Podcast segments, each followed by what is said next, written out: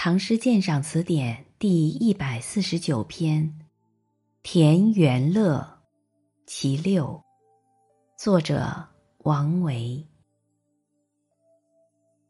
桃红复含宿雨，柳绿更带朝烟。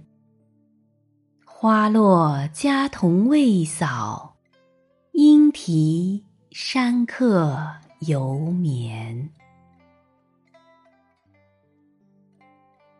田园乐》是由七首六言绝句构成的组诗，写作者退居辋川别墅，与大自然亲近的乐趣，所以一题作《辋川六言》。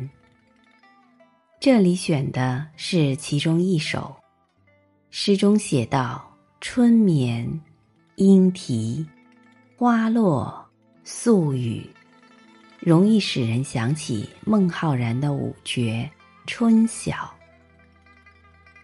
两首诗写的生活内容有那么多相类之处，而意境却很不相同。彼此相较，最易见出王维此诗的两个显著特点。第一个特点是绘形绘色，诗中有画。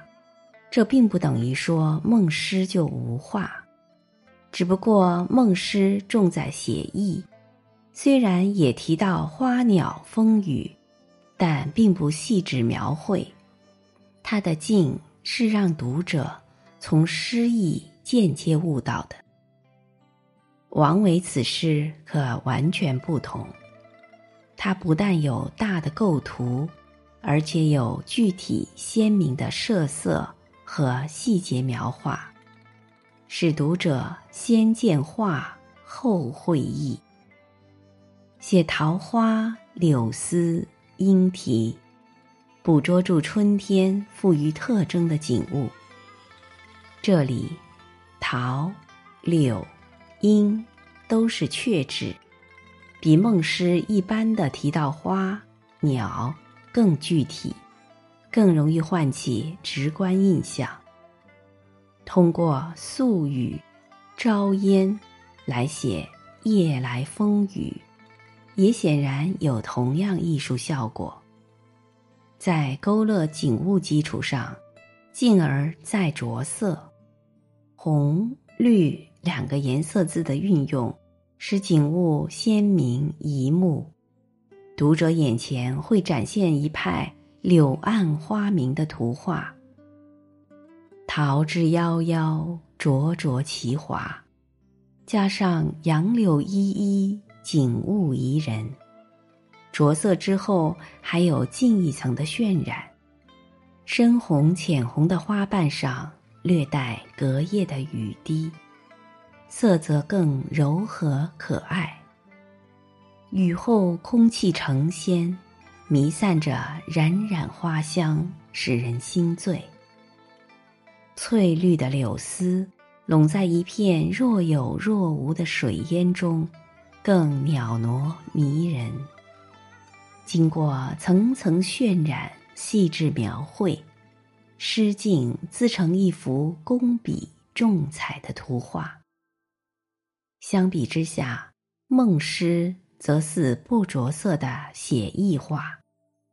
一个妙在有色，一个妙在无色。孟诗从春眠不觉晓写起，先见人，后入境。王诗正好相反，在入境后才见到人。因为有宿雨，所以有花落。花落就该打扫，然而家童未扫。未扫非不扫，乃是因为清晨人尚未起的缘故。这无人过问，满地落花的情景，不是别有一番清幽的意趣吗？这正是王维所偏爱的境界。未扫二字。有意无意得知，毫不着力，浑然无际。末了写到莺啼，莺啼却不惊梦，山客犹自酣睡。这正是一幅春眠不觉晓的入神图画，但与梦诗又有微妙的差异。梦诗从春眠不觉晓写起，其实人已经醒了，所以有处处闻啼鸟的愉快和花落知多少的悬念，其意境可用。春意闹的“闹”字概括。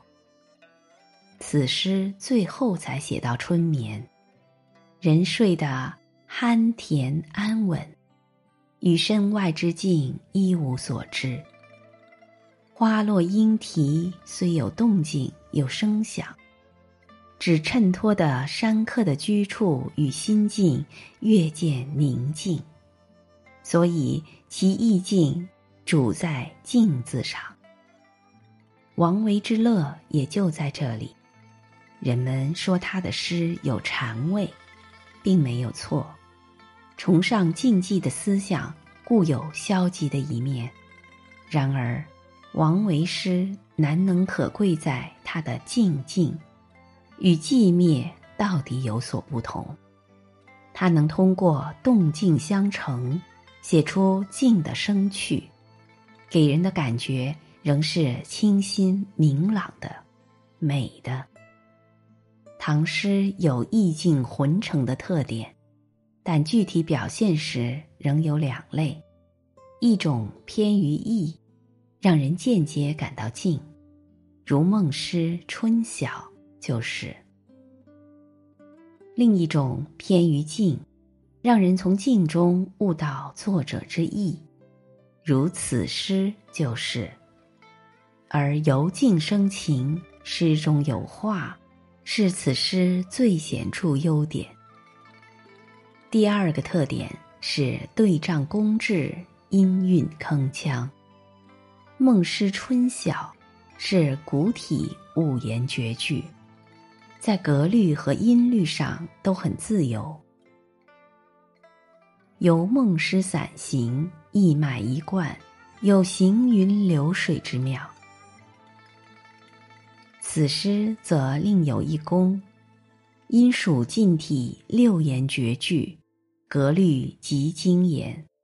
从骈偶上看，不但桃红与柳绿、素雨与朝烟等实词对仗工稳，连虚词的对仗也很精心，如。赋与更相对，在句中都有递进诗意的作用；谓与犹对，在句中都有转折诗意的作用；含与带两个动词，在词义上都有主动色彩，使客观景物染上主观色彩，十分生动，且对仗精工。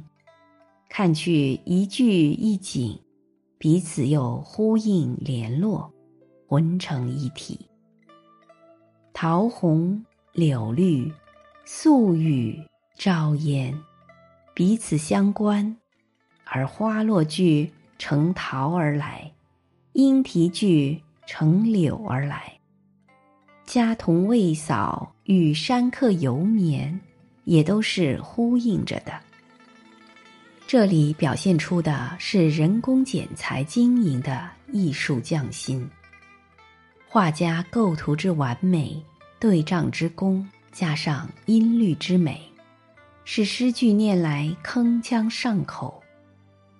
中国古代诗歌以五七言为主体，六言绝句在历代并不发达，佳作尤少。